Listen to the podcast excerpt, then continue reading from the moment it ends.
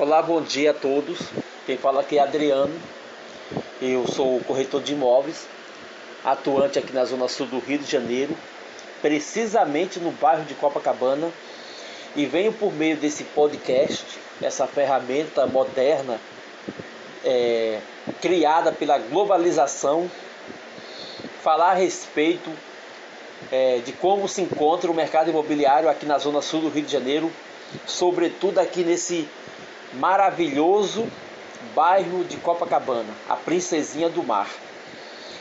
Um dado interessante em Copacabana é que ela foi emancipada em 1892 e no passado os quintais das casas eram voltados para a praia, ou seja, no passado dos anos 40, 30, 10, não era comum haver essa curtição das pessoas em relação ao sol e à praia.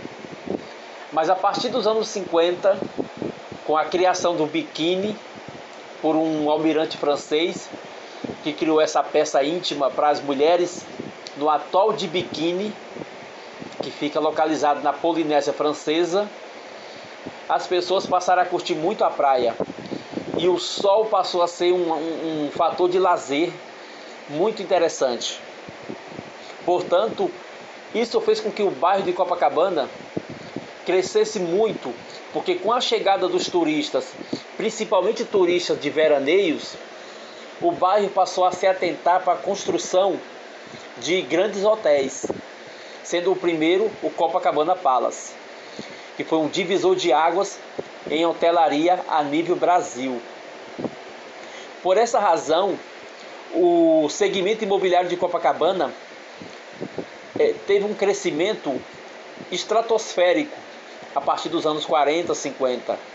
Porque além dos hotéis estarem em franca expansão, muitas pessoas passaram a querer morar no próprio bairro de Copacabana.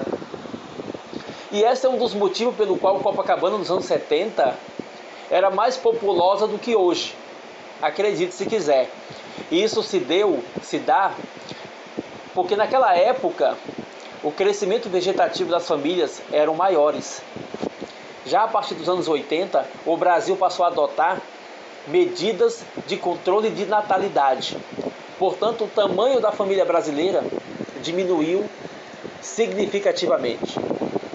E isso também implicou, porque muitas pessoas deixaram o bairro de Copacabana e foram para os outros bairros vizinhos, como Flamengo, Ipanema, Leblon, Barra da Tijuca, que também cresceu bastante.